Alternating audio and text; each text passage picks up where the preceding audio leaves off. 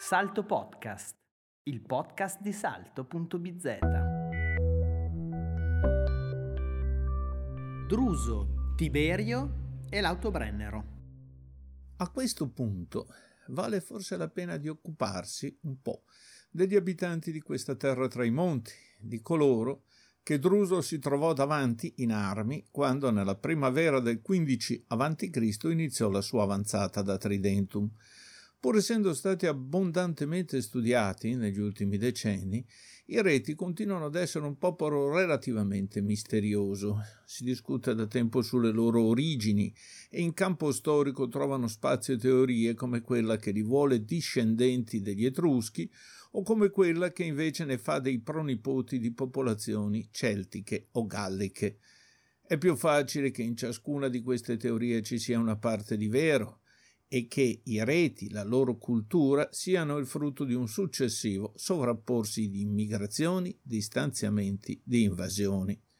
Di loro sappiamo che erano popoli che non avevano certo raggiunto il livello di sviluppo politico ed economico dei loro vicini meridionali, condizionati probabilmente anche dalla scarsità di risorse delle zone in cui vivevano, avevano tuttavia sviluppato un sistema di fortificazioni situate in punti strategici collocati solitamente sulle sommità di colline e montagne, i cosiddetti castellieri, sulle cui rovine, qualche secolo dopo, non di rado furono edificati i castelli veri e propri che ancora oggi noi vediamo.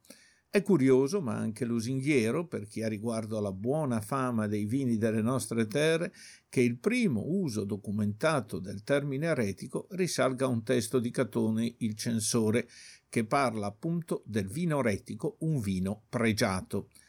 Negli ultimi decenni abbiamo comunque appreso qualcosa di più su questo popolo grazie agli scavi archeologici eseguiti sia nelle zone di alta montagna, quelle dei castellieri, che nelle località di fondovalle. Le notizie fondamentali comunque restano quelle riportate dagli storici e dai narratori dell'epoca classica. È chiaro da tutto ciò che le varie tribù retiche non giunsero mai a formare un agglomerato politico unitario, con istituzioni e condottieri simili a quelle che governavano Roma o le altre grandi civiltà dell'epoca. Si trattava di tribù sparse sul territorio che possiamo considerare dal punto di vista unitario, soprattutto per la comunanza degli usi, della religione, della cultura materiale. Tutto questo è tanto vero che gli specialisti hanno accostato questo popolo ad una cultura che prende il nome da due località precise, Fritzens nella valle dell'Inn e San Zeno in valle di Non, una sorta di Euregio di 2500 anni fa.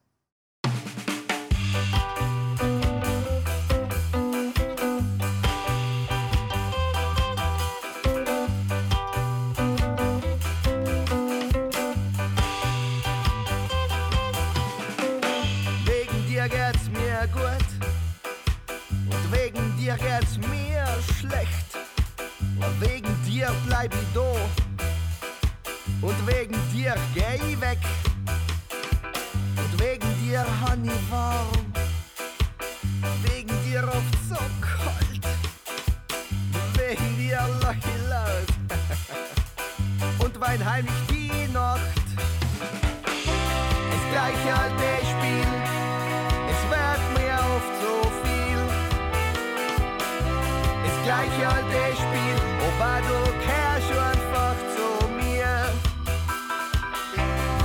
gleiche alte Spiel, es wird mir oft so viel. Das gleiche alte Spiel, aber du kehrst einfach zu mir. Wegen dir ist sie nix. Wegen dir ist sie nix. Und wegen dir trink ich viel. Wegen dir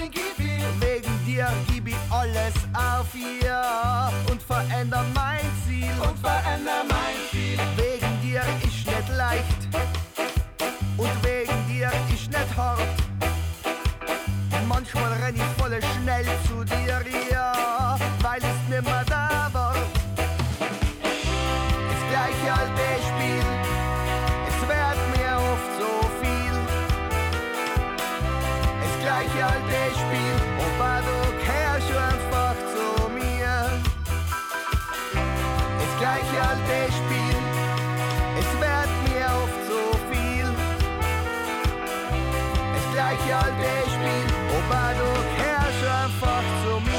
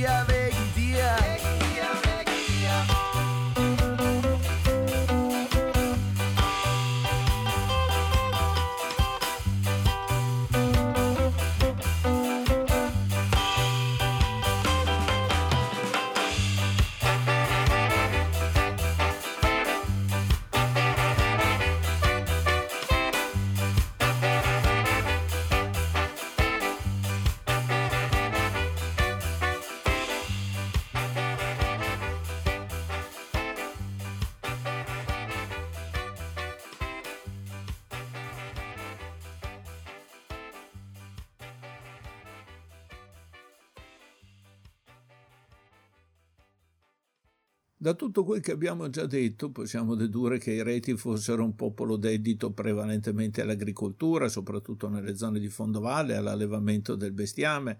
Erano tra l'altro noti per la loro capacità di allevare e addestrare magnificamente i cavalli. Avevano però anche un'altra fonte e non secondaria di reddito, la stessa che poi fu sfruttata anche da tutti i popoli e gli stati che ebbero a controllare quel passaggio attraverso le Alpi di cui abbiamo parlato nella puntata precedente.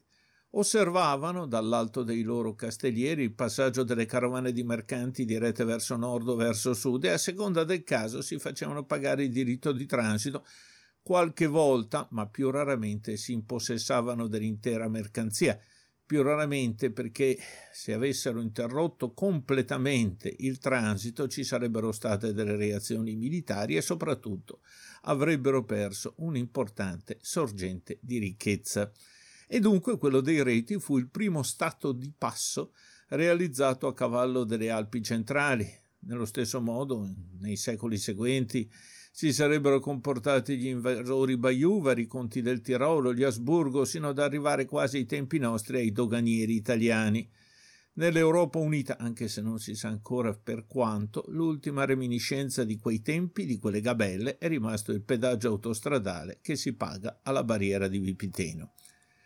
Tornando alle nostre tribù retiche, che probabilmente tra di loro vivevano in un'armonia tutt'altro che consolidata, rotta spesso da conflitti più o meno violenti, va detto che il territorio, loro lo abbiamo già affermato, era tutt'altro che chiuso, sbarrato rispetto al resto del mondo. Non c'erano solo le carovane di mercanti a portare notizie e conoscenze, ma erano gli stessi reti, gli abitatori delle montagne a scendere non di rado in pianura, in una pianura ormai romanizzata, per vendere il loro vino e i loro cavalli, per comprare tutte quelle merci che non erano in grado di produrre di cui avevano bisogno.